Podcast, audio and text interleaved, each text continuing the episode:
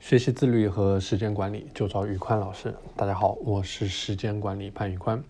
今天我们继续上一节课的话题，来聊一聊服务生效应，怎么样通过合理的时间管理的方法来轻松化解。第一个方法叫做不做半途而废的人啊。服务生效应呢，它不是说让你做事做到一半去加深这种印象啊，不是让你去成为一个半途而废的人。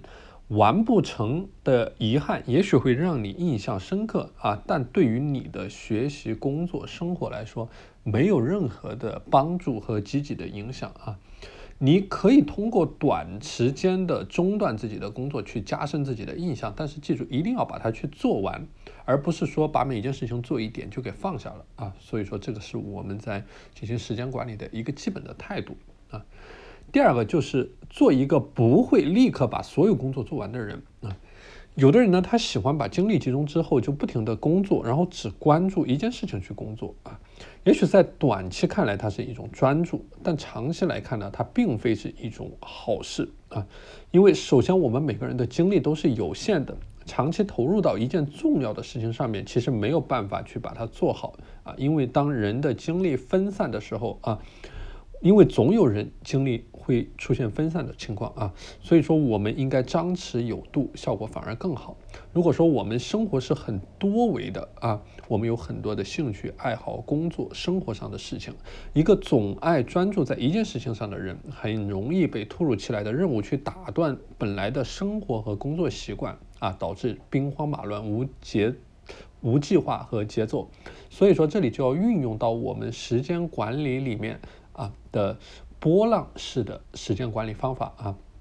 我们要找到我们的黄金时间段。啊，我们的高峰时间段，我们的低谷的时间段啊，在我们的高峰时间段呢，我们可以去聚焦我们的精神、专注力、意志力去做一些事情，去取得一些突破啊。当我们在我们的低谷的时期啊，就没有必要啊去保持那样强高强度的专注啊，因为我们每个人的精力都是非常有限的啊。如果你把精力投资在这里，你那里的精力肯定会受到一些影响。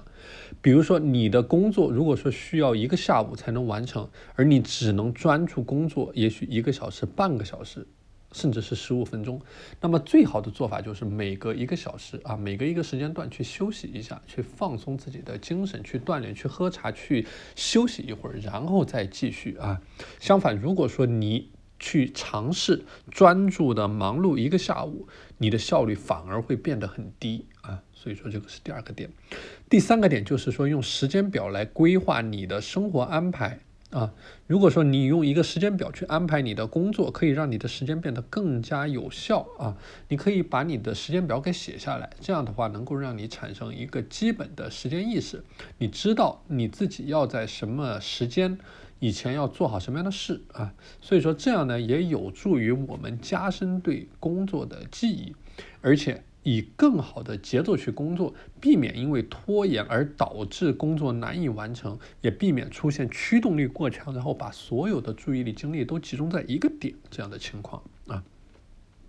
然后最后一个点就是啊，我们在工作的时候也要去学会断舍离啊。现在这个断舍离这个概念很火啊，在我们时间管理当中呢，我们也需要去进行断舍离。我们要知道哪些是不重要的工作，哪些是可以放弃的啊。正因为我们总是对未完成的工作念念不忘，才会发现工作不重要、无意义的时候，也要强迫自己去做啊。比如说去旅行，发现如果说不能预期去去旅行的话啊，想的都是来都来了啊，买了不太喜欢的衣服不想穿，想的是买都买了啊，因为做了一半，所以觉得还是做完比较好，哪怕这件事情没有意义。但是如果说你采用这样的一种方式对时间进行管理啊，其实你是在进行无意识的浪费啊。如果说当你一旦识别出来了这种东西对你的价值也不大，或者说对你实现你的目标、你的价值观没有任何的推动的作用啊，那这个时候最好的办法就是及时去止损啊，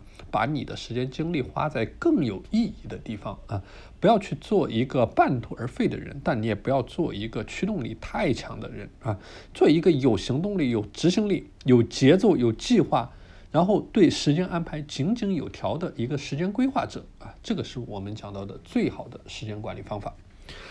好的，今天的节目就和大家分享到这里。大家如果想加入我的自律打卡社群，欢迎添加我的微信 p a n l e o n 一九八八 p a n l e o n 一九八八，我是时间管理潘玉宽，我们下期节目再见。